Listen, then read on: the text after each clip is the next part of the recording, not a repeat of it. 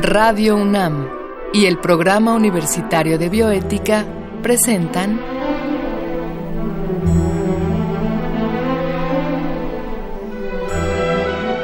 El Árbol de las Ideas. Arte, ciencia y filosofía para la vida. Con Paulina Rivero Weber.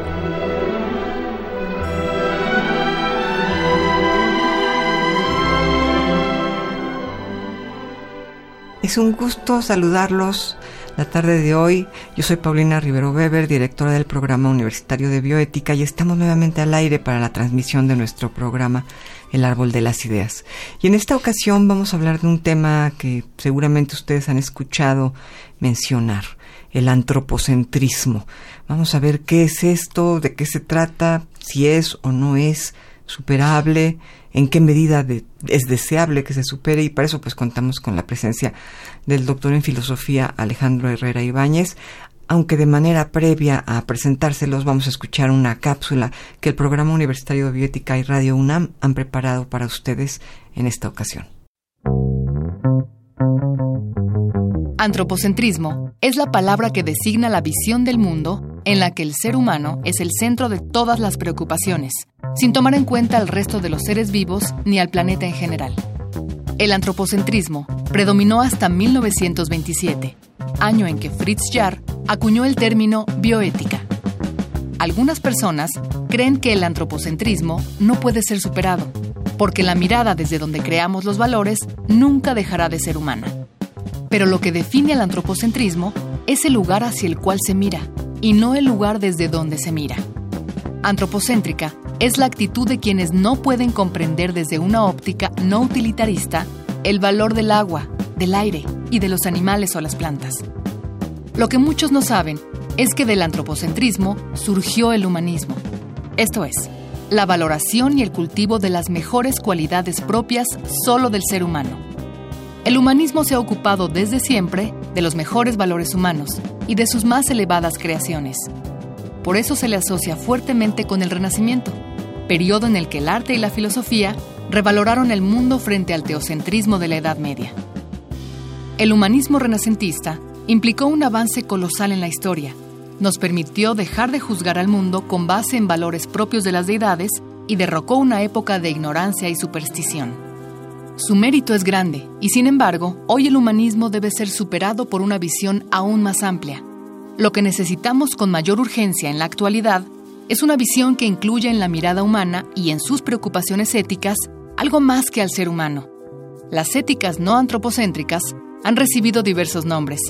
Una ética que se cuestiona la forma de incluir a los animales en nuestro mundo moral es una ética animalista.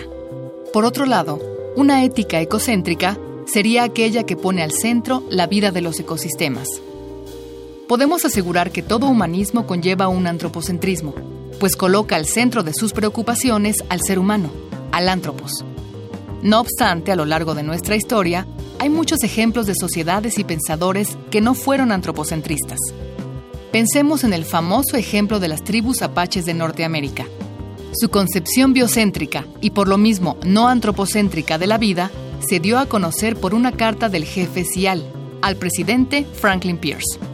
En honor del también llamado SILT o jefe Seattle, se nombró al estado del país que lo destruyó. Antes de que esto sucediera, Pierce pretendía comprar la tierra a los apaches y el jefe Seattle respondió exponiendo la médula de la filosofía de su pueblo. Es imposible comprar o vender la tierra, pues esta no pertenece al ser humano. Él pertenece a la tierra y forma parte de ella. Los animales que la habitan son tan hermanos como lo son los bosques, los ríos y el aire. Todo es sagrado. Eso dijo el jefe Seattle y continuó. Vi un millar de búfalos pudriéndose en la planicie, abandonados por el hombre blanco que los abatió desde un tren al pasar. Yo soy un hombre salvaje y no comprendo cómo es que el caballo humeante de hierro puede ser más importante que el búfalo que nosotros sacrificamos solamente para sobrevivir. En su carta, el jefe Seattle dice que al búfalo ellos lo sacrifican solo para sobrevivir. Ellos no mataban, sacrificaban. La gran diferencia entre matar y sacrificar es que quien sacrifica es consciente de que está tomando una vida ajena para sobrevivir.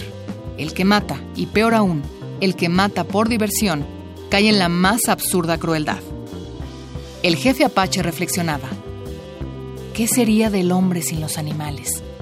Si todos los animales se fueran, el hombre moriría de una gran soledad de espíritu, pues lo que ocurra con los animales en breve ocurrirá a los hombres.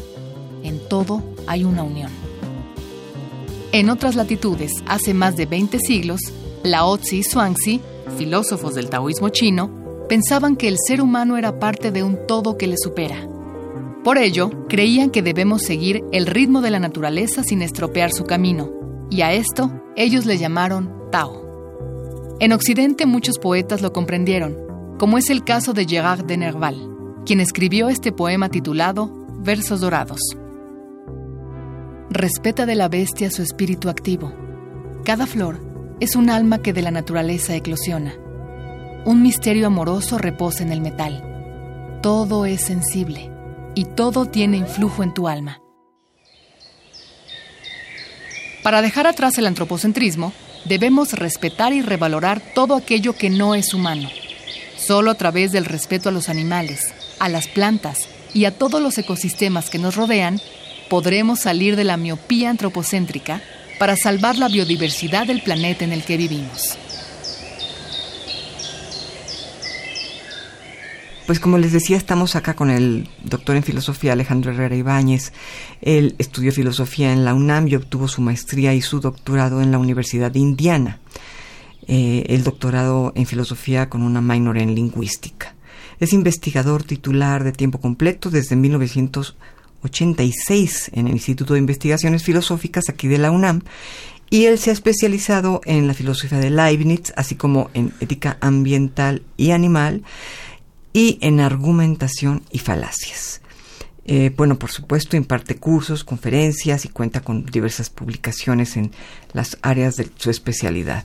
Y antes que nada, pues Ale, muchas gracias por aceptar nuevamente nuestra invitación a este programa. Hola Paulino, mucho gusto.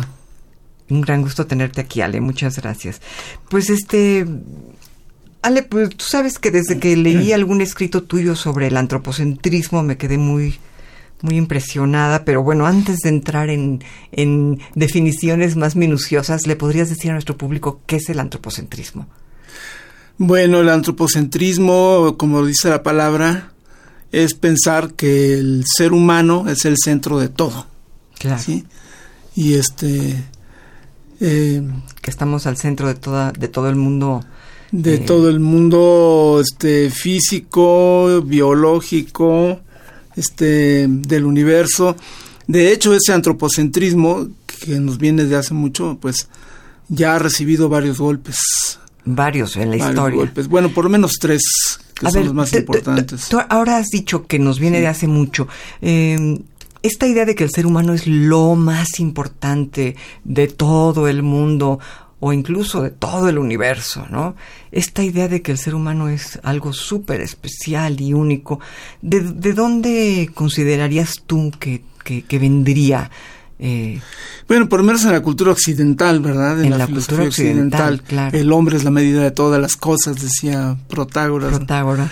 Entonces ahí ya el hombre este es el rasero por el cual pasa todo lo que existe y eso se va centrando cada vez más con el cristianismo, en el que el hombre está hecho a imagen y semejanza de Dios y por lo tanto tiene un carácter sagrado, divino, y a diferencia del resto de los demás seres. De los demás seres que no, que no estarían hechos a, idea y semejanza de Dios. Entonces, eso nos da un estatus especial y que nos hace sentirnos el centro de todo lo, que existe. Y, tú hablabas de por lo menos tres golpes fuertes al Por lo menos tres golpes, sí. Eh, uno podríamos decir que es el, el eh, golpe que viene del, de la física, de la astrofísica, digamos, ¿no? con Galileo, que nos dice que eh, la Tierra no es el centro del universo. ¿sí? Claro. Entonces se acaba el geocentrismo y viene el heliocentrismo. Claro. Claro, el Sol tampoco es el centro del universo, ya estamos mucho más allá, ¿no? somos el centro de nada, no hay centro. sí, pero entiendo, porque eh, al sentirnos un ser absolutamente especial, pues nuestro planeta tenía que ser absolutamente especial. un Sol absolutamente especial, que es una de las estrellas más chiquitas que hay en el universo. Entonces el primer golpe sería Galileo, ¿no? Galileo, ¿no? Nos dice, entonces nos rebaja nos quita ese carácter especial desde el punto de vista de la visión del universo y del sistema solar. Luego viene mucho después este Darwin. Claro. Darwin nos dice que buen golpe. Sí, a diferencia de Aristóteles, que Aristóteles nos dice que somos animales racionales, pero con un racionales con unas mayúsculas grandotas. Darwin nos dice que somos animales con unas mayúsculas grandotas. que sucede que son racionales. Claro. Tienen una característica por ahí. Este, claro. Una característica de la evolución. Sí. Como muchas especies tienen ciertas características, nosotros tenemos esa, de ser racionales. Eh, y claro, y ahora hemos descubierto que no somos tan racionales como Aristóteles se imaginaba. Como se lo imaginaba, ¿verdad? Porque no tendríamos el planeta en la circunstancia en que la tenemos. Entonces somos parte de un proceso evolutivo, de un continuo que viene de... Eso ya no lo dijo Darwin, pero si todo proviene del Big Bang, ¿sí? Claro. Entonces, desde la materia inerte, este, viene, somos, estamos todavía en la expansión de esa gran explosión y en ese gran proceso aparece la vida humana. Sí, yo creo que el, gran misterio que no hemos podido eh, develar y que no, no creo que, esté, eh, que esté alguien en posibilidades de develarlo es en qué momento esa materia inerte se transformó en, en vida. ¿En qué momento se da ese salto cualitativo? Exactamente. Porque si hay un continuo, y, pero tiene ciertos, es como un, una pendiente en ascenso, pero tiene ciertos brincos. Y bueno, ya están todos los grandes estudiosos del origen de la vida, ¿no? Con diferentes ideas.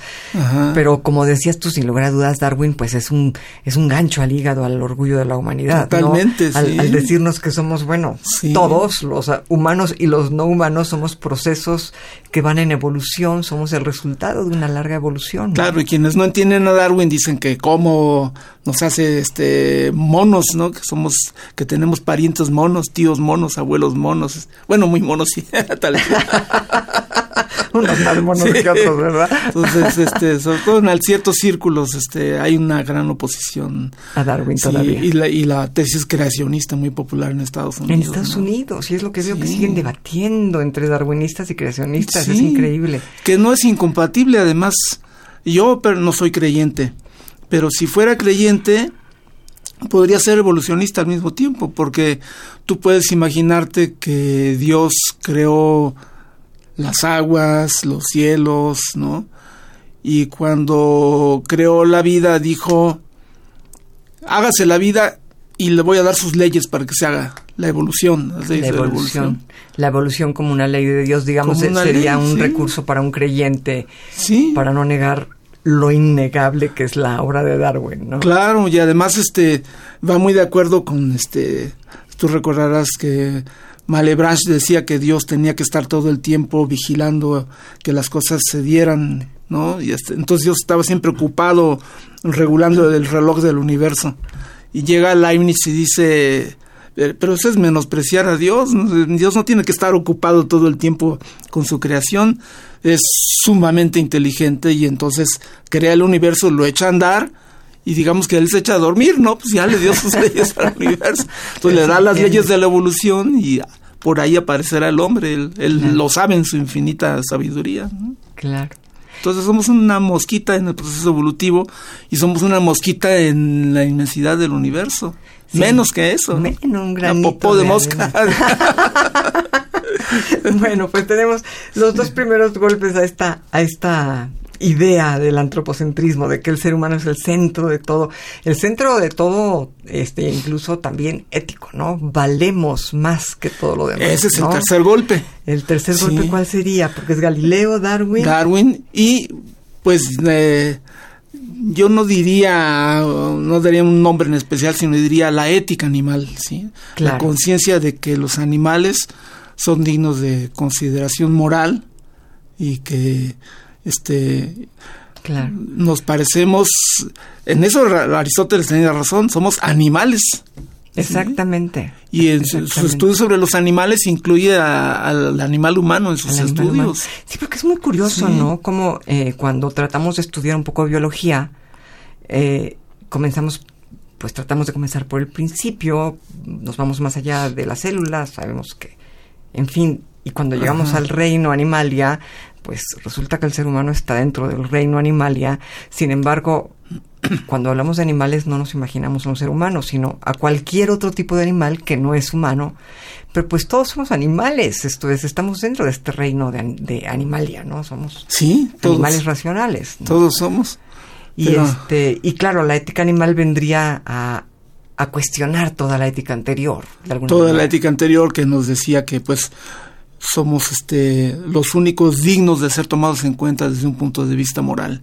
Somos los creadores de la moralidad y los objetos o sujetos de la moralidad. Entonces, este, todo eso se viene abajo cuando nos damos cuenta de que si la moralidad tiene que ver con no hacer daño gratuitamente a un individuo y con hacerle el bien posible a un individuo, y esos individuos este, pues están dotados de la capacidad de resentir ese daño y de resentir el bien que se les haga, entonces esos individuos si existen son dignos de consideración moral. Claro. Y si existen. Y resulta, que, existen y son todos los demás animales. Todos los demás animales. Que no son humanos.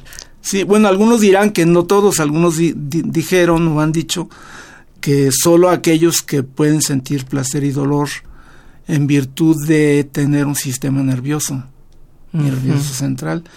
¿Y, quién quedaría fuera de, esta, de este ámbito? Pues quedarían muchos animales de los que no sabemos Mayor si tienen esos esa capacidad de sentir placer y dolor. Este si usas como criterio la posesión de un sistema nervioso central. Ese criterio es un criterio que nos da cierta seguridad pero no quiere decir que, que sea el criterio infalible. Claro. No sabemos qué puede haber más allá de del sistema nervioso central, porque los organismos este, se acercan a aquello que contribuye a su existencia y se alejan de aquello que amenaza su existencia.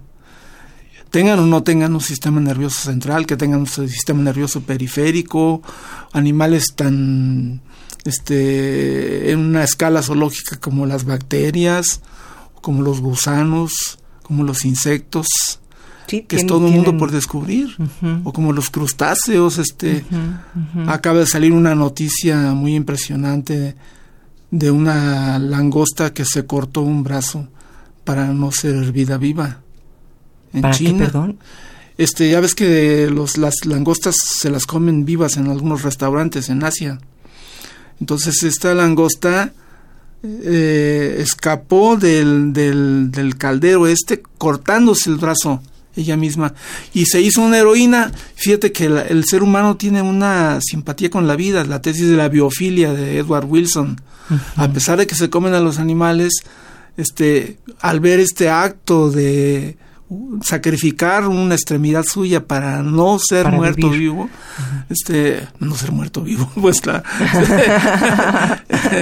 eh, sí, para, para no ser devorado vivo. La hicieron, la adoptó una persona y la está criando este, sin una de sus tenazas.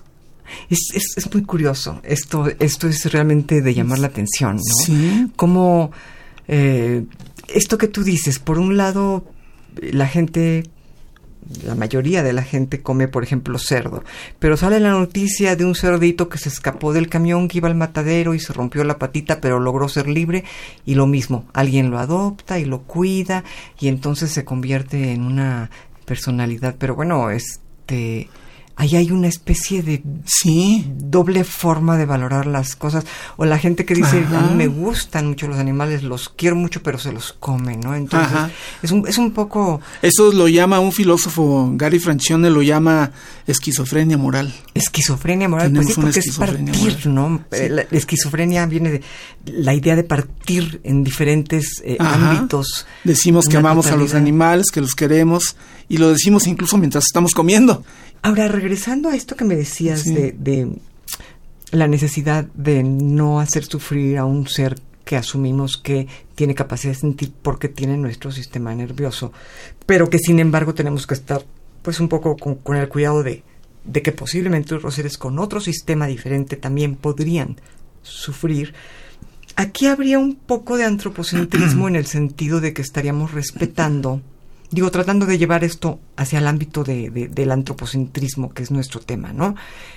Eh, habría un poco de antropocentrismo en el sentido en que estaríamos respetando a aquellos que se parecen más a nosotros, ¿no? O a los que tienen un sistema nervioso parecido al nuestro.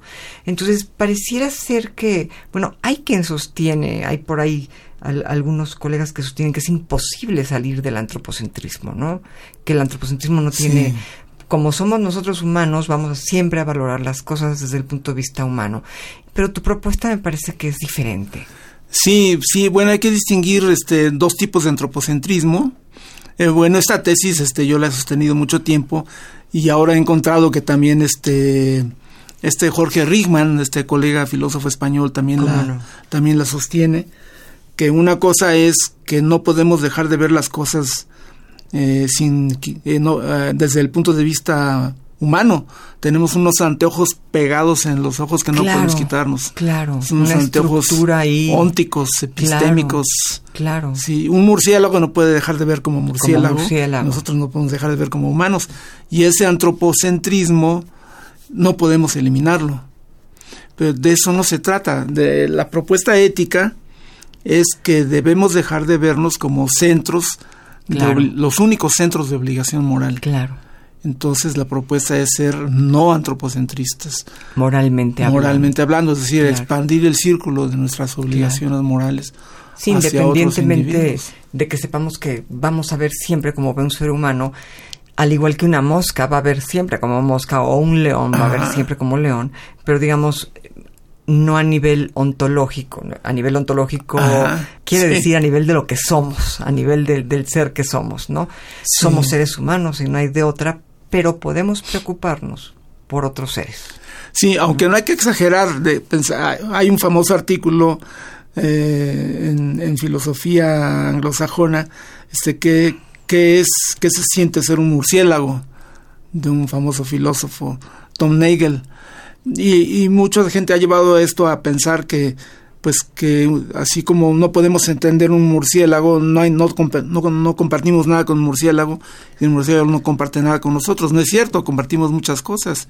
Wittgenstein decía, otra famosa frase de él, si un león eh, pudiera hablar, no lo entenderíamos. Claro porque el mundo de León es todo un mundo eh, propio de él. Que nosotros y, expresa algo que para nosotros es ajeno. Pero es, es un hecho palpable que hay comunicación entre las especies. Completamente. Sí podemos comunicarnos. Completamente. Y que podemos aprender el lenguaje de, de otras Aprender sus sistemas de comunicación y ellos el nuestro. Y de hecho, no, me parece si, si fue Lorenz el que el que él, Lorenz Cornel Lorenz consideraba que él entendía a sus aves y que sus aves lo entendían, claro. ¿no? El que él hablaba en el anillo del rey Salomón hablaba con los peces y con las bestias. Este dice eso y además hay grandes simios que han aprendido a hablar con el lenguaje de los sordomudos. De los sordomudos. Entonces sí se puede ahora un gorila y creo que un orangután. Y sí, y los podemos entender y nos pueden entender. Bueno, el orangután de Chapultepec, el, el, orangután que queda todavía vivo en Chapultepec, eh, precisamente de las personas que no permitieron sacarlo de ahí, me llegaron a comentar en alguna ocasión que él ya expresaba cuestiones, por ejemplo, la maceta no me gusta, quítenla. Claro, no no decía la maceta que pusieron ayer en la tarde a las 5.30 no me gusta, este, sino indicaba con mímica y con gestos, pedía que sacaran la maceta. ¿no? Claro, no esperamos que escriban su diario personal, ¿no? O, que refuten las tesis de la existencia de Dios, qué sé yo, ¿no? Pero creo que sí hay una... Pero fíjate, el primer chimpancé que habló fue una chimpancé. ¿Ah, sí? Sí. Y ese Embrita Washu, este le enseñaron un vocabulario limitado y con ese construyó oraciones que no había aprendido. le pusieron un plátano en una nevera y ella conocía las palabras plátano, conocía las palabras nevera, conocía las palabras comer, pero no conocía la oración eh, quiero comer plátano en la nevera. Y la construyó. Qué maravilla. Construyó la oración. Qué maravilla. Entonces, este, ¿Cuál antropocentrismo? Es decir, porque algunos, eh, bueno, el antropocentrismo tiene que ver mucho también con una como corrupción que se llama el antropomorfismo, que le atribuimos a los animales características humanas. eh, pero ahí sí, pues... Hay varias clases de antropomorfismo. hay un antropomorfismo inocuo, que es cuando, por ejemplo, los monitos en las caricaturas o las fábulas de Sopo, que haces hablar a los animales para transmitir contenidos humanos, etcétera. Pero hay otro más de más peso, digamos, filosófico, que dice que eh, es antropomorfista quien atribuye cualidades humanas a los animales. Y hay otro más fuerte que dice que es antropomorfista quien atribuye cualidades exclusivamente humanas a los animales. Entonces, cualidades humanas, ¿cuáles son? Este, que tenemos emociones. Pues, pues resulta que no, resulta que se ha comprobado que los animales también tienen emociones, muchos de ellos tienen emociones. Entonces no es ser antropomorfista atribuirle emociones a los animales. Sí, sí como que da la impresión de que el que dice o el que pretende decir que, que estamos siendo antropomorfistas al atribuirle emociones a los animales no se da cuenta que somos animales. Que, somos tenemos emociones porque somos animales, no porque somos humanos. Que resulta que las emociones están más distribuidas de lo que creíamos en el reino animal, ¿no? Sí. Lo mismo con el, raciocinio. Claro. Los animales razonan, hacen inferencias claro, no hacen no hacen álgebra ni trigonometría, eso sí es exclusivamente y en última instancia pues tendríamos que ver de qué se trata, ¿no? Si se, si se trata de juzgar quién ha publicado más libros, pues me imagino que los seres humanos somos superiores, pero si se trata de ver quién ha cuidado el, mejor el planeta, pues creo que los seres humanos quedamos en la escala más baja, ¿no? Este, pues sí. Habría que ver de qué se trata juzgar, ¿no? ¿Qué, es lo que está a juicio? Con tantos libros estamos deforestando el planeta. Exactamente. Ale, pues aunque no lo creas, porque yo no lo creo, nuestro querido productor Marco Lubián me hace la seña de que se nos acabó el tiempo. Pues aquí vuela el tiempo, aquí vuela el tiempo, pero pues nuevamente un pretexto para tenerte nuevamente por acá en un futuro y poder seguir hablando de esto.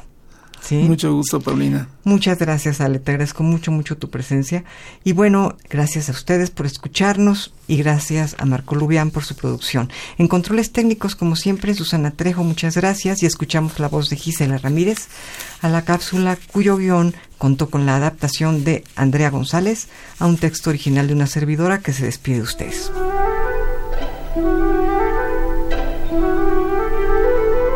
Radio UNAM y el Programa Universitario de Bioética presentaron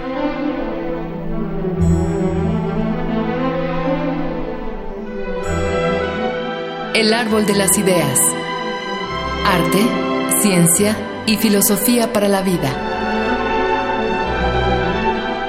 Con Paulina Rivero Weber.